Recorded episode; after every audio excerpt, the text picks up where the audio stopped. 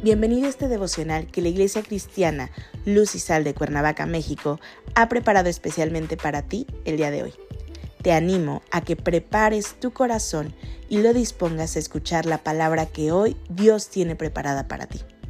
¿Listo? Vamos a comenzar.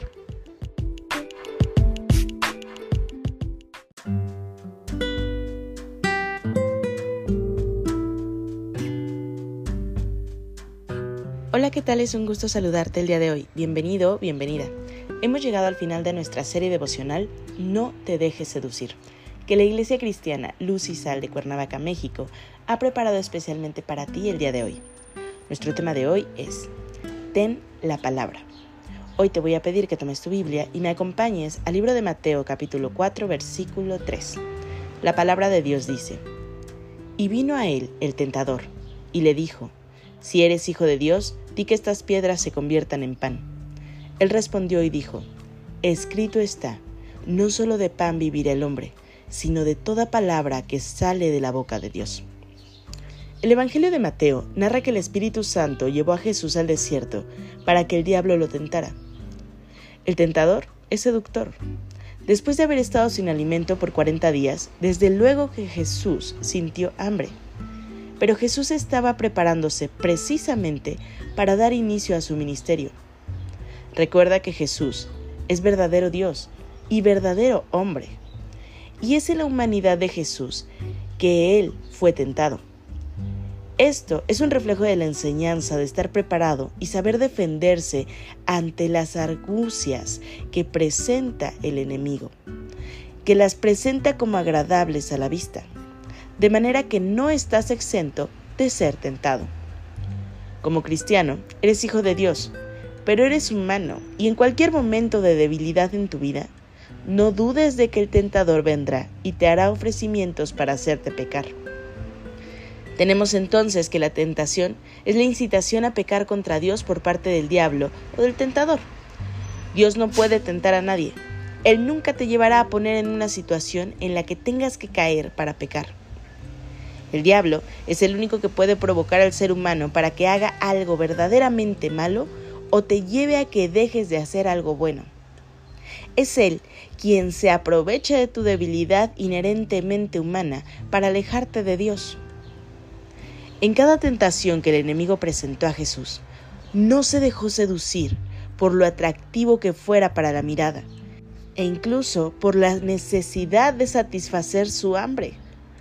Él siempre contestó, escrito está. Escrito está.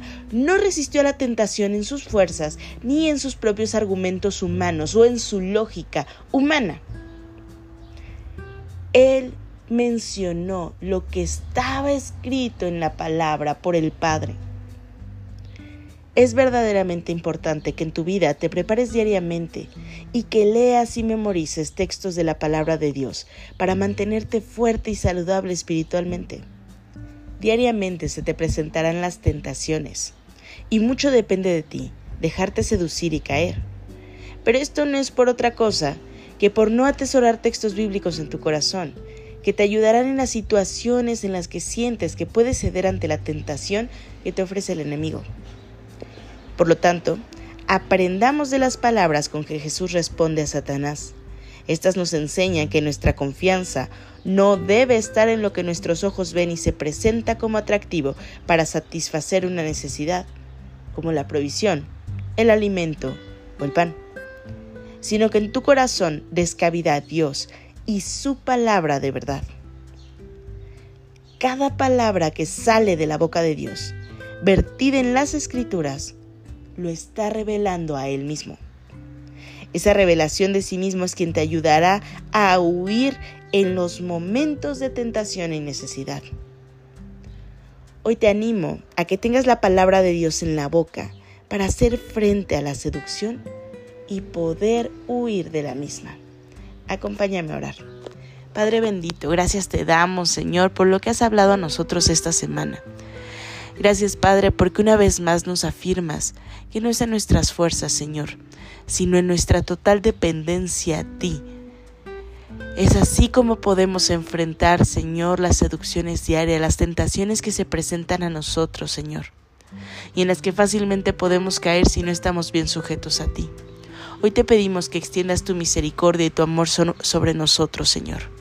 Que perdones cada una de nuestras transgresiones, Padre, y nos permitas caminar como verdaderos discípulos tuyos. En Cristo Jesús oramos. Amén.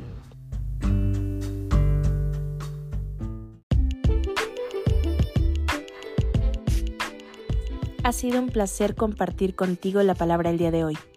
Te animo a que no te pierdas ni un solo capítulo de esta serie devocional. Nos vemos el día de mañana.